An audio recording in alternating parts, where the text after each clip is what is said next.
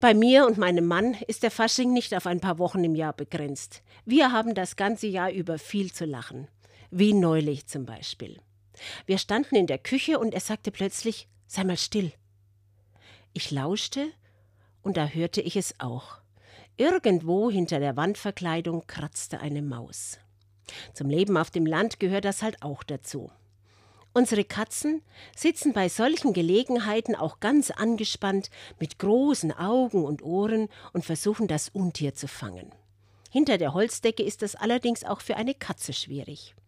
Mein Mann verabscheut Mäuse so sehr wie ich Spinnen. Für mich war das Mäuseproblem schnell vergessen, aber er konnte sich nicht davon verabschieden.